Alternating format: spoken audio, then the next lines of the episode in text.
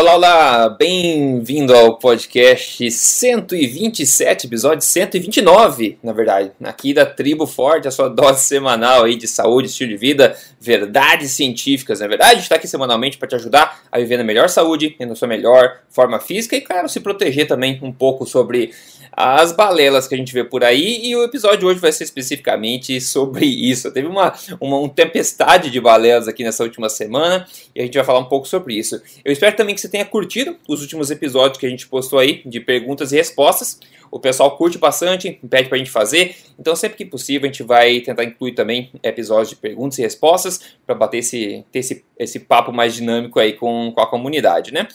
Bom, hoje a gente vai falar então sobre a bendita notícia que saiu no mundo inteiro aí, que low carb em curta vida, olha só que coisa, ferrou tudo agora, né? Não tem mais o que fazer, estamos todos fadados a uma vida mais curta, né? Vamos ver um pouco mais sobre isso. E também, para variar, saiu outra balela agora bem, bem recentemente, que é do óleo de coco, que agora ferrou também porque é puro veneno, né? A mídia está disseminando isso também. Então a gente vai discutir um pouco da nossa pitada aí de opinião sobre isso aí também. E para deixar você é, mais calmo, se você está desesperado aí, enfim, para você disseminar também para outras pessoas que precisam ouvir essas coisas. Né? Primeiro, é, Dois avisos rápidos aqui. Evento Tribo Forte está chegando. Está chegando menos de um mês agora para o evento Tribo Forte. Vai ser incrível, como a gente já falando há muito tempo. Tem muito, muito poucos ingressos aí disponíveis. A gente vai estar lotado lá, então vai ser sensacional. Se você quer tentar a tua sorte e garantir um dos últimos ingressos, entra aí em triboforte.com.br barra ao vivo, tudo junto. Entra lá, triboforte.com.br barra ao vivo, tudo junto. Se você não garantiu o teu ingresso ainda, vai ser um marco, vai, ser, vai ter uma feira de expositores bem bacana bacanas lá para você é, testar novos quitutes aí saudáveis, para você conhecer gente nova, fazer contatos e ver, claro, 12 palestrantes dos melhores do Brasil lá com palestras com assuntos de super, de grande interesse de todo mundo. Você vai sair de lá com a energia renovada e sabendo como levar para a vida inteira um estilo de vida realmente saudável, e sem contar a inspiração e energia toda do evento. Então, entre aí, triboforte.com.br barra ao vivo.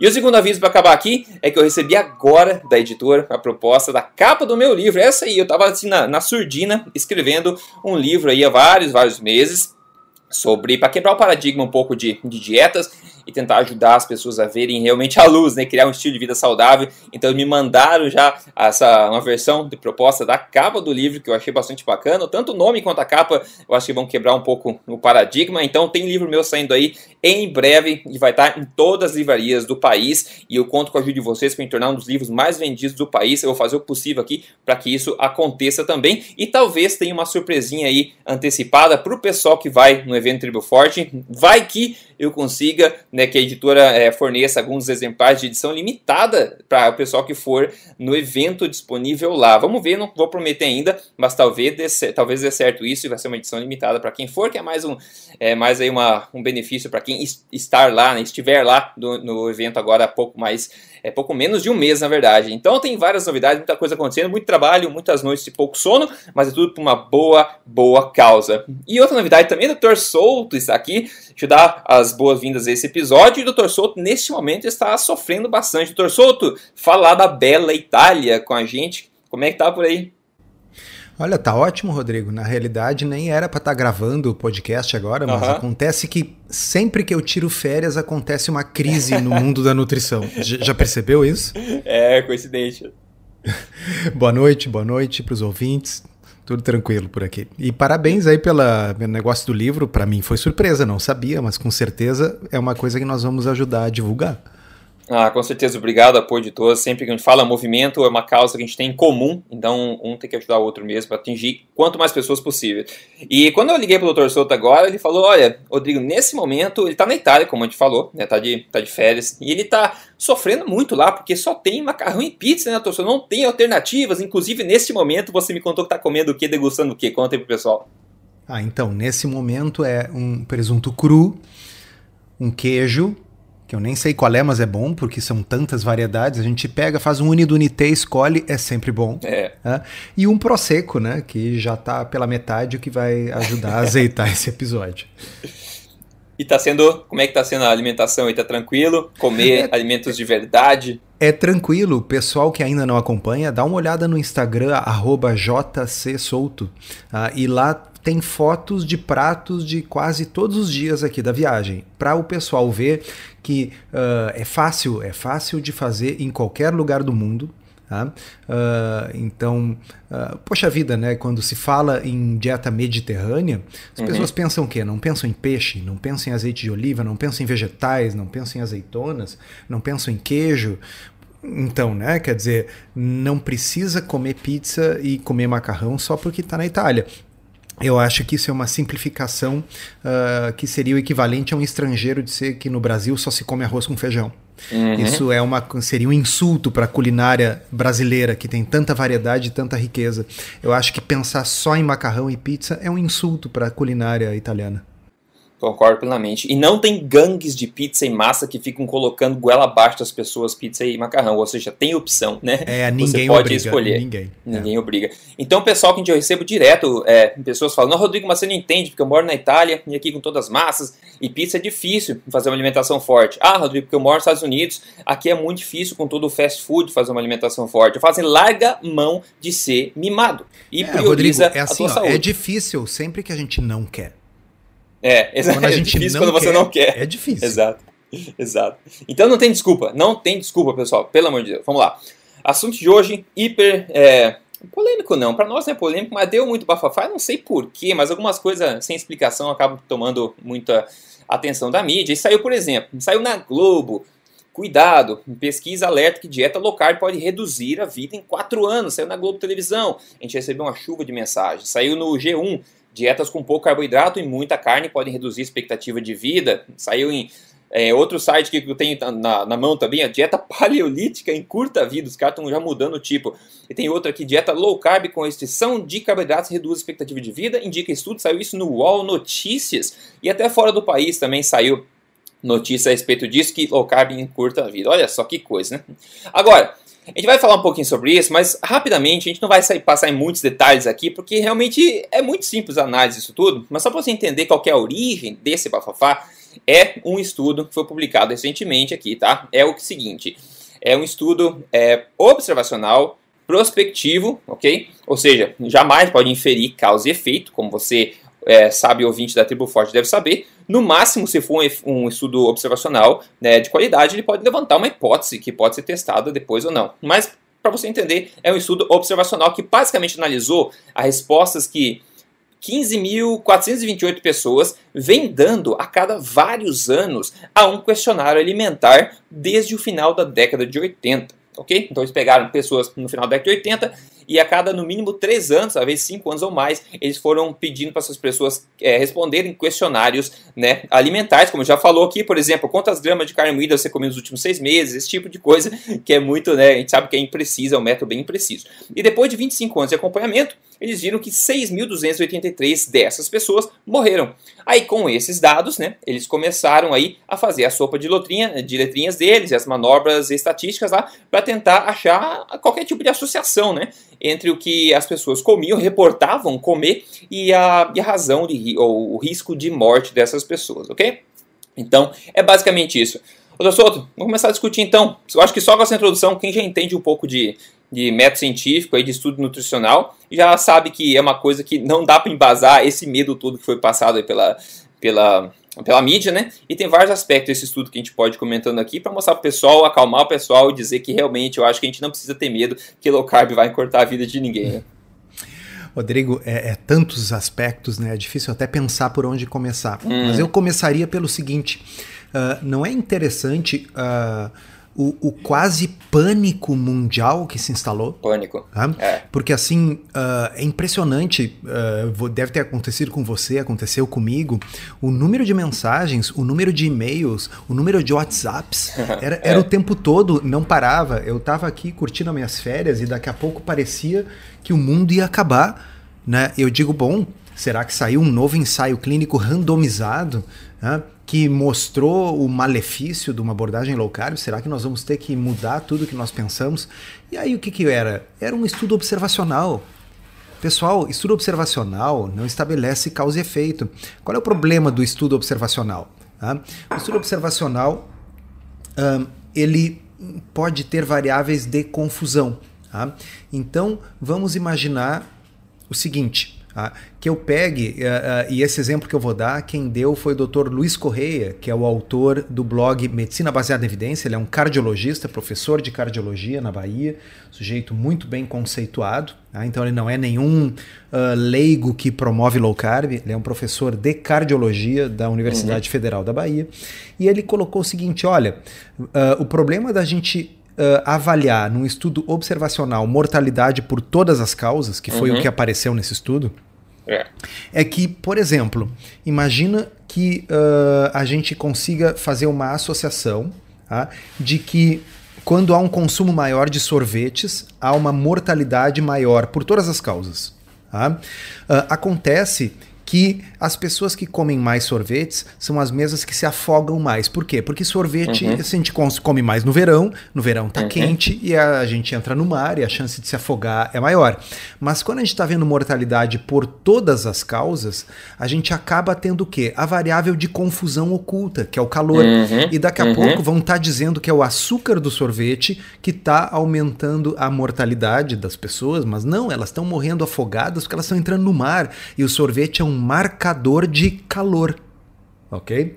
Uhum, ah, uhum. Então, da mesma forma, ah, ah, se nós formos olhar esse estudo, para variar, o grupo esse que consumia menos carboidratos também era o grupo que fumava mais, era um grupo que era mais obeso, era um grupo que era mais diabético, era um grupo que era mais sedentário, Tá? Uhum. Então, na realidade, uh, o que, que as pessoas têm que entender? Faz 40 anos que se diz que as pessoas deveriam consumir pelo menos 60% dessas calorias na forma de carboidratos e deveriam evitar a carne vermelha e a gordura como o diabo na cruz. Uhum. Tá bem? Uh, quem é o tipo de pessoa que lá nos anos 80 e 90, quando esse estudo foi feito, consumia pouco carboidrato e consumia mais proteína? Tá? Que ele tava nem aí pra saúde, né? É, quem não tá nem aí pra saúde, quem, quem, quem ignora a, a, as diretrizes. E por isso, nesses estudos, esse específico não nos deu esses resultados. Mas tem vários outros que mostram que as pessoas que ignoram as diretrizes são as mesmas pessoas que morrem mais de mortes violentas, por exemplo. Tá? Por quê? Porque são pessoas que bebem mais que o normal, são pessoas que dirigem sem cinto, que dirigem alcoolizadas, tá certo? Quer dizer, são pessoas que têm um perfil de correr riscos. E nos anos 80 e 90, dentro do perfil de correr riscos estava ignorar as diretrizes. Uhum, tá? uhum. Eu, eu, vou dar um outro exemplo para os ouvintes que eu acho que vai deixar mais claro e sai um pouco fora da questão da dieta. Uhum. Tá? Uh, nós sabemos que fumantes jovens, fumantes jovens, têm uma mortalidade por todas as causas aumentada. Aí você diria, não, tá bem, claro, cigarro faz mal para a saúde. Só que, Rodrigo, cigarro vai matar as pessoas não quando elas são jovens, vai matar quando é. elas são mais velhas. Que aí uhum. elas vão morrer do coração, e aí elas vão morrer de câncer de pulmão, e câncer de pâncreas, e câncer de bexiga, tá certo? Agora, o cara com 30 anos, com 20 anos, ele pode fumar à vontade, que não vai aumentar a chance dele morrer com 20 anos. Então a pergunta é: por que, que homens de 20 anos que são fumantes morrem mais? Mas aí, se você vai ver as causas pelas quais eles morrem, eles não estão morrendo de câncer do coração. Isso vai acontecer Exatamente. aos 50, 60 anos de idade. Uhum. Eles morrem mais de mortes violentas. Uhum. Tá? O cara que fuma aos 20 anos tem uma chance maior de andar armado, de puxar briga, de beber demais, de dirigir sem cinto, de Andar dirigir de bêbado, tá certo? Ele é, ele é, é, uma juventude transviada, vamos dizer assim. Esse cigarro é uma marcação de. É, é, é um marcador de eu não tô nem aí para as diretrizes. Eu não tô nem aí para essas coisas que estão dizendo. Fumar faz mal? Rale-se, eu vou fumar igual, tá certo? Então comer muita proteína, comer muita carne vermelha, comer pouco carboidrato nos anos 80 e 90 é a mesma coisa. É, é um marcador exato. de um tipo de pessoa diferente daquela que ouvia aquilo que as diretrizes falavam e, bom, uh, comia Uh, só vegetais, só carne branca, não comia gordura, tá certo? Uhum. Essa é uma pessoa que tinha uma chance muito maior o quê? De se exercitar, de controlar o peso, de uh, não fumar, tá certo? Então é importante que o ouvinte entenda uh, que um estudo observacional não consegue separar essas variáveis. Os autores dizem que fizeram o controle matemático é. para essas coisas. É. Quem quiser, procura lá no meu blog uh, um, uma postagem chamada uh, O Viés do Paciente Bem, bem Comportado. Uhum. Bota no Google uhum. lá, solto dieta paciente bem comportado. Tá? E vocês vão ali ver que houve um estudo que mostrou cabalmente que essa matemática do controle para essas variáveis é uma ficção. Isso não existe. É impossível controlar matematicamente até mesmo as variáveis que a gente conhece quanto menos as variáveis que a gente não conhece e que possam estar tá influenciando. Tá? Uhum, então, uhum. esse estudo, um estudo observacional, ele pode levantar apenas hipóteses. Tá? É, exato. Uh, quem quiser também, dê uma olhada lá no meu blog, bota lá, solto, dieta, referências bibliográficas. E aí tem quatro postagens. A segunda delas comenta assim que alguns estudos são melhores do que outros e explica a diferença dos experimentos, dos ensaios clínicos, para os estudos observacionais. E ali eu dou um exemplo que eu acho que vai calar fundo para muita gente que está nos ouvindo. Eu, o exemplo que eu dou é um exemplo real de um estudo que mostrou o quê? Que ser da raça negra está associado com um desempenho ruim no Enem. Tá? Uhum. Uhum. Bom, eu espero que qualquer pessoa que esteja nos ouvindo entenda que essa é, essa é uma associação, não é causa e efeito. Não é a cor escura de pele que causa o desempenho ruim no Enem. Tá certo? Uhum. A cor escura de pele no Brasil é um marcador de condições socioeconômicas desavantajadas não é verdade? Uhum. Ah, uhum. Pela história do Brasil, pelo fato do negro ter sido trazido aqui como escravo para o Brasil, ah, nós sabemos que a população de raça negra tende a ter um ganho uh, salarial menor, tende a ter um nível econômico, sociocultural menor, e isso faz, obviamente, com que eles entrem para o Enem em desvantagem. Tá? Uhum. Mas não é o fato de ser negro que causa isso. De forma alguma. Tá? Eu, eu imagino que nenhum ouvinte nosso acredite realmente tá? que a cor da pele determina o desempenho. Tá? Então, mas se eu, ah, se eu levar a sério esse estudo de Harvard, eu teria que levar a sério também o fato de dizer: olha, ser negro torna a pessoa menos competente no Enem. Uhum tá certo? Se uhum. você não acredita que ser negro o torna menos competente no Enem, você não pode acreditar Exato. que comer menos carboidrato vai fazer viver quatro anos a mesmo, porque a lógica, a menos, a lógica é exatamente, exatamente a mesma, a mesma. tá certo? Uhum. Se você acredita que comer menos carboidrato o fará viver quatro anos a menos, você é um racista. É, é ótimo agora. E agora, né?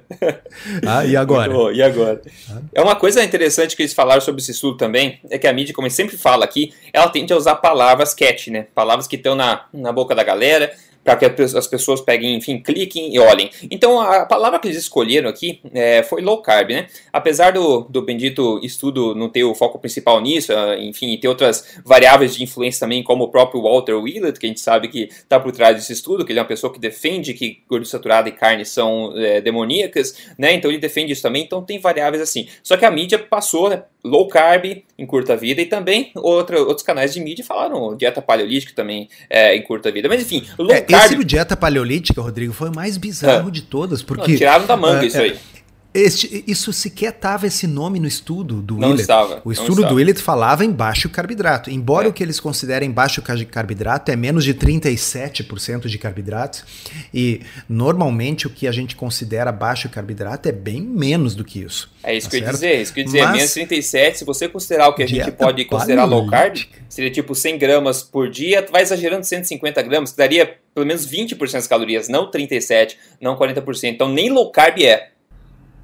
É, e, e, e outra coisa é o seguinte: uh, esse, essa coorte esse grupo de pacientes que está sendo acompanhado desde lá dos anos 80 até agora, não foi, não, não foi uma coorte que foi desenhada para acompanhar essa questão de low carb ou não low carb.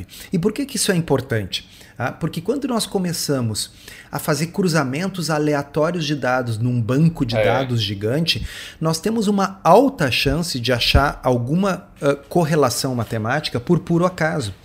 Quem der uma olhada na postagem mais recente lá do meu blog, uh, onde eu comento esse estudo aí, eu cito alguns estudos que fizeram correlações bizarras. Uhum. Então, existe, por exemplo, um estudo que foi publicado uh, e, e, ele era justamente para satirizar esse problema, ok?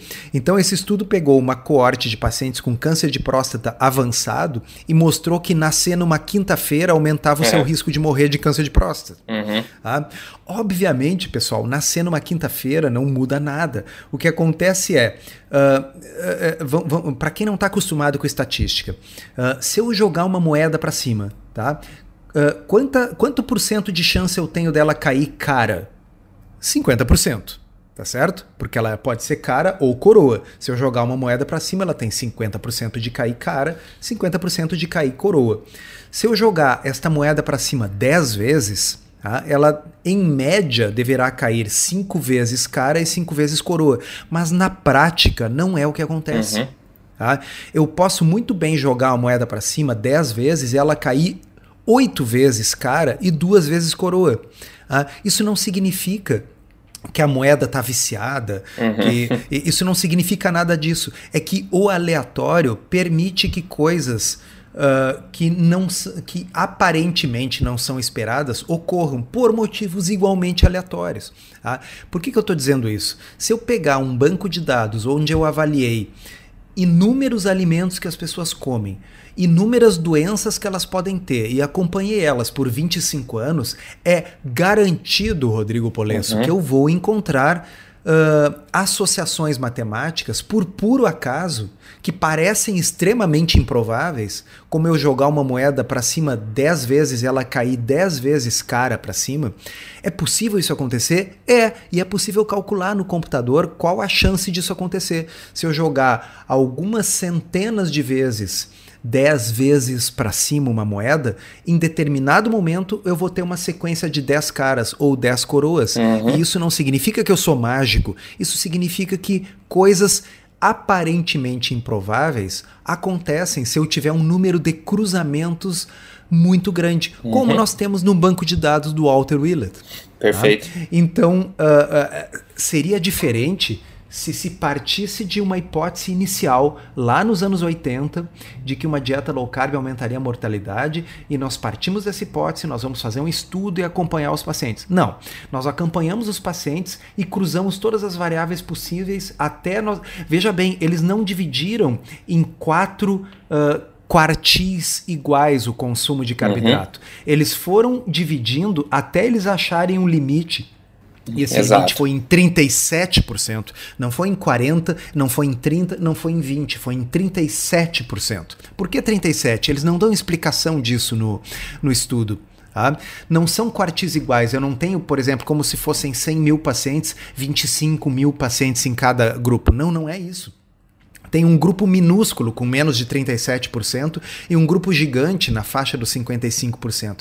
Essa divisão foi absolutamente arbitrária. É óbvio que um estatístico profissional ficou jogando com os números uhum. até achar um ponto de corte, no caso 37%, onde houve uma pequena diferença favorecendo o grupo high carb e desfavorecendo o low carb, lembrando que o grupo low carb também é o grupo que fuma mais, é mais diabético e é mais obeso. Quer dizer, esse estudo é lixo, é lixo total. É lixo. Total. Hum, é, e aí isso recebeu uh, uma atenção da mídia absolutamente desproporcional. Desproporcional. Na realidade. É eu vejo, não sei o que você acha, tá? eu vejo o seguinte: o movimento low carb está avançando, está avançando muito, está forte. Os ensaios clínicos randomizados, que são os, os estudos que realmente nos importam, estão todos mostrando benefício para o grupo low carb. Uhum. E de repente sai um estudo que, embora observacional e problemático, mostrou uma coisa desfavorável ao low carb e houve uma reação mundial no sentido, ufa, finalmente alguma é. coisa que mostra que essa tal de low carb não é tão boa assim. E aí a coisa recebeu essa mídia louca.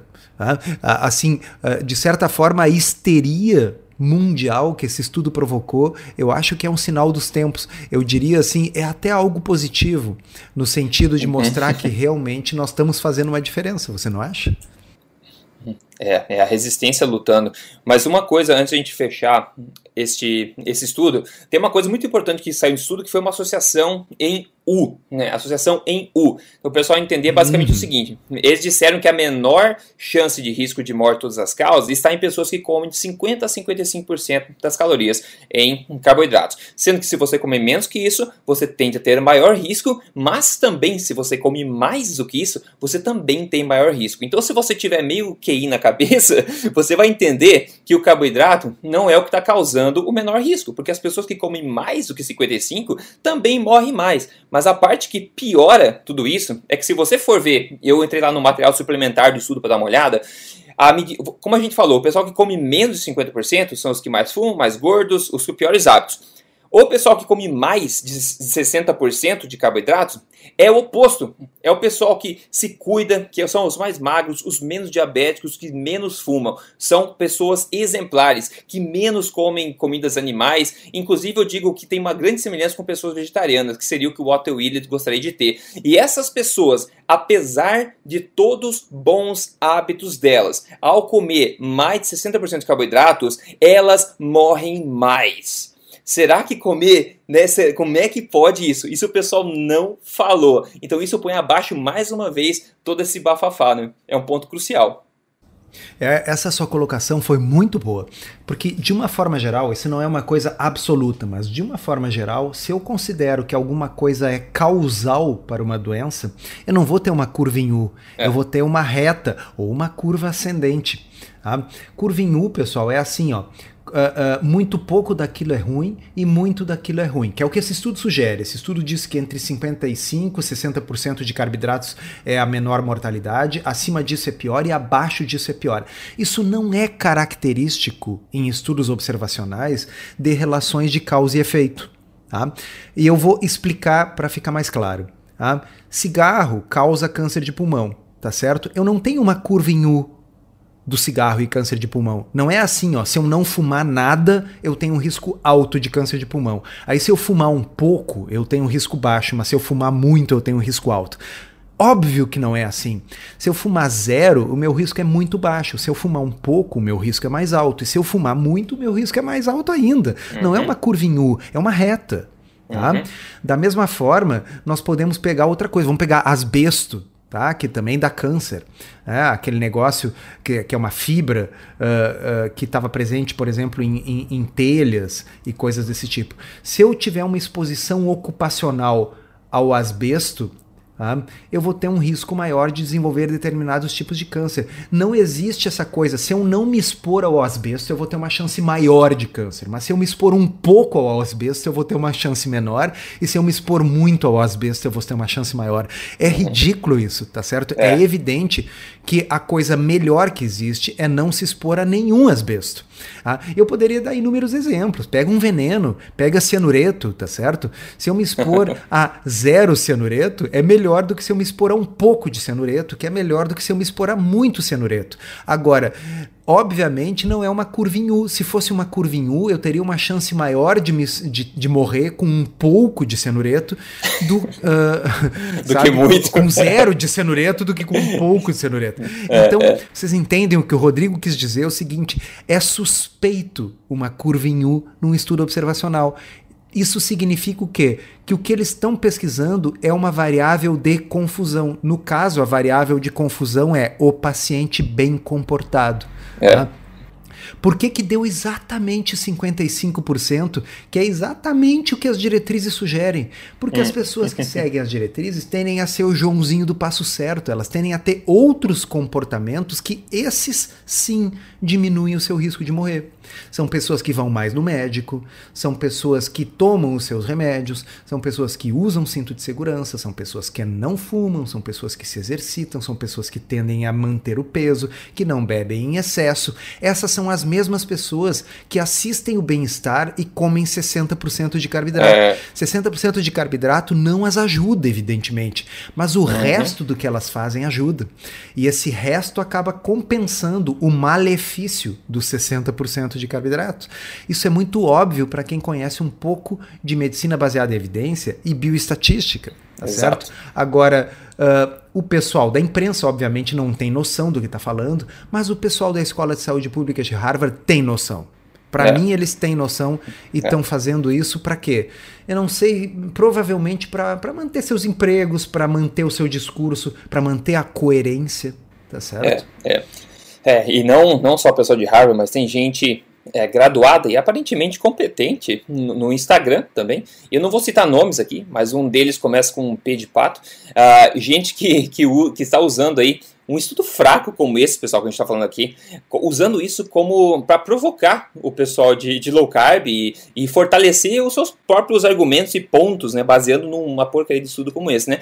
E como alguém, né, minimamente competente poderia colocar a sua reputação em xeque ao defender ou usar de um estudo tão fraco assim para embasar a sua opinião, né? Qualquer um com o mínimo de conhecimento científico e vai ver que isso é um absurdo. E lembrando que competência, né, pessoal, a gente não se constrói com diploma diplomas, mas a gente se constrói com atitudes e conduta no dia a dia. Então, abra um olho aí para esse tipo de, de pessoa que nem saber que um estudo desse é inútil e não mostra nada de, de fato é, do que o pessoal está dizendo, né? Nem saber isso as pessoas sabem. Então, o que mais que elas não sabem? Então, abra o olho, a gente está no momento de grande. Uh, impacto das pessoas que seguem enfim, Instagram, Facebook, mídias sociais e estão espalhando medo e cuidado com pessoas que se usam de argumentos tão fracos como esse para disseminar e fortalecer suas ideias. Hein? Você quer mais um último argumento aí, Rodrigo? Manda. É o argumento da chamada causalidade reversa.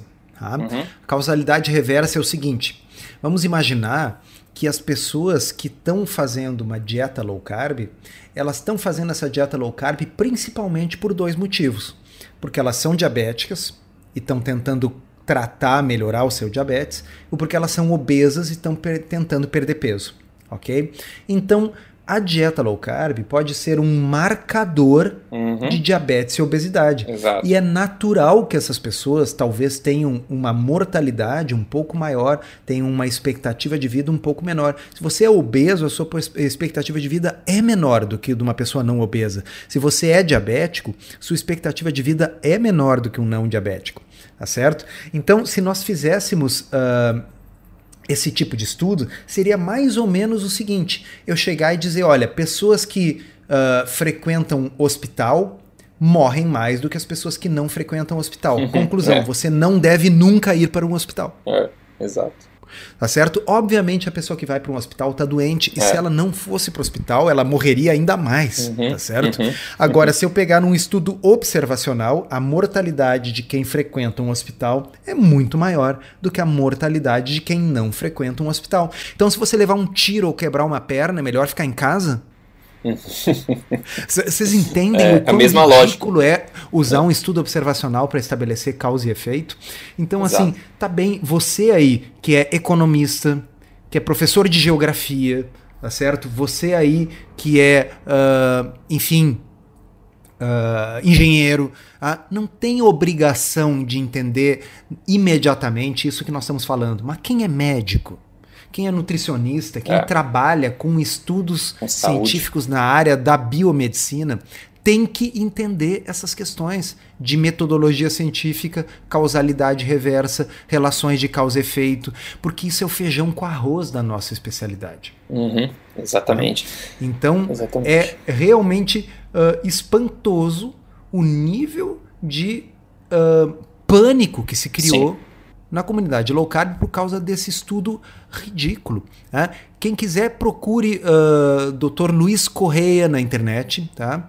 Uh, é, como eu já disse, é autor do excelente blog Medicina Baseada em Evidência. E vocês vão ver um vídeo que ele gravou onde ele diz nestes termos: este estudo é um estudo ridículo. Uhum. Tá? E ele é talvez uma das maiores autoridades em medicina baseada em evidência. Ele é um cardiologista, ele não é um uh, fã incondicional de low carb. Tá? Simplesmente ele diz que é ridículo por todos esses motivos que nós estamos há 30 minutos aqui falando para é, vocês. Exatamente, exatamente. Então, pessoal, fica, espero ter ficado mais claro aí qual é a, a posição e você fique mais tranquilizado também. Agora, quem não está diminuindo a sua vida em 4 anos é o caso sucesso do dia aqui, para a gente já quebrar para o próximo assunto, que foi mandado pela Silvia Matoso. Ela falou: dois meses de muita alegria sobre o meu projeto de emagrecer de vez, rumo aos 65 quilos. Muito grato a todos pela ajuda, peso menos 9,3 quilos, né? Mais um exemplo de uma pessoa que está mudando de vida, emagrecendo de vez, melhorando a sua saúde, comendo corretamente, sem controlar calorias, se sentindo muito, muito bem no processo, porque tudo é baseado em ciência. Ela está seguindo o programa Código Emagrecer de Vez, aí é só você entrar para você fazer parte também em códigoemagrecerdevez.com.br, onde não só você vai ver o que fazer semana a semana, mas também você vai aprender o porquê daquilo tudo funcionar, tudo baseado em ciência. Eu acredito muito em ensinar você o porquê das coisas funcionarem funcionarem e não somente dar as instruções do que fazer. Nesse caso, eu dou as duas coisas. É só você entrar aí em código emagrecerdevez.com.br também. Sem risco de encurtar a vida, né? O risco, na verdade, é de ganhar muita vitalidade e ganhar o peso que você merece. Né? Bom, Sim, a única forma dessa pessoa que perdeu esse peso todo uhum. que você está falando encurtar a sua vida, se ela agora está mais saudável, é, sei lá, se ela se jogar na frente de um ônibus. É, exatamente. exatamente. Olha só, pessoal, saiu agora mais recentemente ainda outra porcaria que a gente prometeu falar aqui, que é sobre o óleo de coco. O óleo de, de coco é puro veneno? Saiu no UOL Notícias, saiu em vários lugares, né? Saiu na mídia em geral e eu recebi também mensagens sobre, é, de pessoas pedindo, por favor, fale sobre esse assunto. Quantas vezes eu e o Dr. Souza já falamos aqui nesse podcast sobre o bendito do óleo de coco. Mas para você entender a origem dessa, desse bafafá atual, é o seguinte: é uma palestra que uma professora uh, aparentemente competente, adivinha da onde? Da escola pública de Harvard, deu em julho na Espanha, é, na desculpa, na Alemanha. De acordo com ela, o alimento, é, o óleo de coco, é mais perigoso do que banha. Olha só, e banha a gente sabe que é super saudável, né? Porque contém quase exclusivamente ácidos graxos saturados, que podem entupir as artérias coronárias. Olha só, tudo isso a gente já sabe que não é verdade. Olha só, óleo de coco é puro veneno porque contém bastante gorduras saturadas. É, isso mesmo, a mesma gordura saturada que já foi demonstrada por vários estudos até ser potencialmente benéfica e nunca ter sido provada ser ruim, ao contrário do que eles estão dizendo, aquela mesma gordura saturada que está em 14% do azeite de oliva, que é tão venerado, e que também tem em boas quantidades no leite materno. É essa mesma, essa mesma gordura saturada, né, essa mesma gordura saturada. E na verdade, o ponto dela aqui que ela fala que o óleo de coco é tão ruim porque é pura gordura saturada e tem efeitos negativos parecidos com a mesma gordura animal. Olha só. E a gordura, graças a Deus que tem efeitos parecidos, né? Porque a gordura animal é benéfica. Então, mais uma vez aí, é, isso vindo à tona, doutor Souto. O óleo de coco não consegue ter paz a repercussão que essa notícia do óleo de coco ganhou na mídia nacional ajuda a reforçar um pouco isso que nós estávamos falando de que realmente a mídia está tentando uh, derrubar a, vamos dizer, a popularidade da low carb. Uhum. Porque esse assunto do óleo de coco que saiu agora não foi um novo estudo. Não foi uma nova publicação não. científica. Foi simplesmente uma droga de um vídeo no YouTube gravado por uma médica de Harvard alguns meses atrás e que viralizou. Bom, tá bem que o vídeo viralize, mas isso tem que se, se tornar uma notícia no Globo.com, no UOL.com, tá é. certo? Né? Por que isso? Tá? Uh, nós já falamos mil vezes aqui, na realidade, eu, eu vou repetir o que eu já disse outras vezes. Óleo de coco não é assim a oitava maravilha do mundo. Óleo de coco não vai fazer você emagrecer. Você não precisa nunca usar óleo de coco nem para usar como suplemento, nem para cozinhar. Uhum. Eu, particularmente, não gosto do gosto do óleo de coco. Eu não uso óleo de coco na minha casa. A única coisa para qual eu uso óleo de coco é para receita de quindim low carb da Poliana. Uhum. Tá?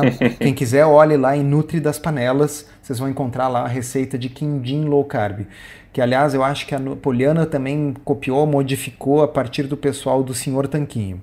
Tá? Então, para uhum. isso, o óleo de coco é bom. Então, ele não é uma coisa que vai fazer você emagrecer, que não é nada disso, mas ele é um bom óleo para cozinhar, sim.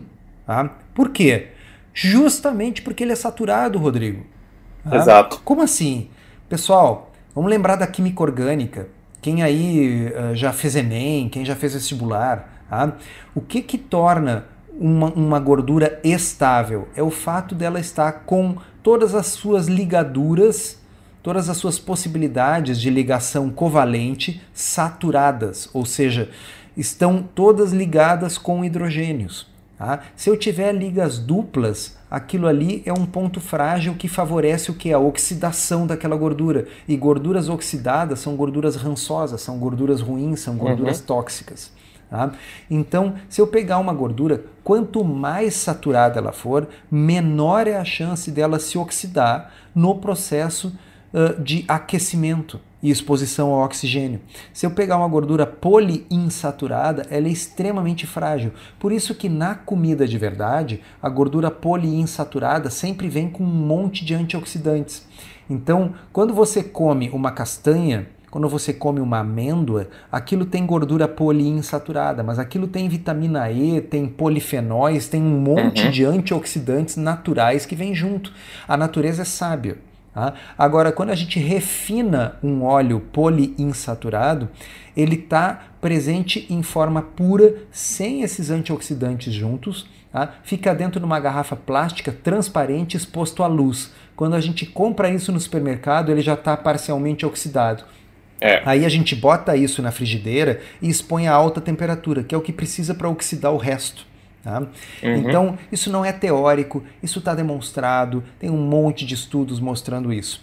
Então, se for para usar para altas temperaturas, o ideal é usar uma gordura saturada, como manteiga ghee, uhum. como óleo de coco, como uh, o, o, azeite de oliva, que é predominantemente monoinsaturado. O monoinsaturado ainda é resistente à oxidação. O problema é o poliinsaturado. O que, que é poliinsaturado? É milho, soja, canola, girassol. Tudo que o pessoal usa, né? Tudo que isso. o pessoal usa. Ah, e usa porque, ah, porque esses óleos não aumentam o colesterol. Sim, mas eles são oxidados e aumentam o estresse oxidativo e eles são gorduras inflamatórias, tá certo? Então, o fato da vida aqui é o seguinte, tudo isso é mecanismo. Em termos práticos, existe algum estudo observacional que seja que mostre uma associação entre o consumo de óleo de coco e desfechos ruins em termos de saúde? Eu respondo: não, não existe. Pelo contrário. Tá? E o que, que acontece quando as pessoas consomem óleo de coco no que diz respeito aos marcadores de risco cardiovascular, ao perfil uhum. lipídico? O colesterol total tende a aumentar, mas o HDL também aumenta. E a relação entre o colesterol total e o HDL melhora diminui. Uhum. E como esta relação colesterol total dividido por HDL é o melhor preditor de risco cardiovascular dentro do perfil lipídico comum, dentro desses exames de sangue comuns, tá? colesterol total é o pior preditor que tem. LDL é um preditor fraco. HDL está associado com menor risco, mas o melhor preditor para risco cardiovascular é colesterol total dividido por HDL. E o óleo de coco melhora esta melhora, relação. É. Tá? E os estudos uhum. observacionais das populações que consomem bastante óleo de coco, como as pessoas das ilhas do Pacífico, mostram uhum. uma redução da incidência de doenças cardiovasculares. Então, isso que essa doutora aí está falando é uma grande asneira. Ela está se baseando em hipóteses que não têm sustentação sequer em estudos Exato. observacionais. Tá? Exato. Então, uh, uh, o mais espantoso dessa história toda não é a fulana essa ter falado isso, porque tem gente que pensa isso porque não raciocinou muito bem. Tá? O mais espantoso não é isso. O espantoso é ela falou isso, isso não é um estudo científico, não é um ensaio clínico randomizado, não é sequer um estudo observacional, é a opinião dela numa palestra que viralizou no YouTube. E isso virou notícia do Globo.com? É, olha só. Entendeu? Uhum, Quer dizer, uhum. basta algo, qualquer coisa, ser contra low carb, que isso vira notícia no Brasil hoje em dia. É, é. e de não é porque ela falou forma, em alemão que é verdade. Eu te digo, Rodrigo, que isso me dá um certo otimismo. Hum. Né? Eu acho assim que realmente o movimento deixou de ser tão periférico, deixou de ser um pequeno ah, nicho sim, e está se tornando mainstream, de modo que há uma necessidade de uh, combatê-lo, tá certo? Com qualquer notícia, sim. qualquer notícia, por mais ridícula que seja, baseada num vídeo de YouTube, tá certo? Uh, é. uh, ela tem que virar notícia. É, é a resistência, é a resistência, não tem problema não. A gente continua com a, munido com, com a boa ciência. E para finalizar esse podcast, por que, a gente fala então o que, que você degustou na sua janta, e já que é noite para você aí? Pois então, Rodrigo, hoje eu até ia sair para jantar, mas em função da gente ter a nossa obrigação de jamais. Pois é. De, há, há quantos anos que a gente faz esse podcast? Há 129 episódios. Há 129 episódios nós não falhamos uma única um. semana, ok? Então, é. pela obrigação que a gente tem aí com os nossos ouvintes, a gente não saiu para jantar e estamos comendo aqui um presunto cru.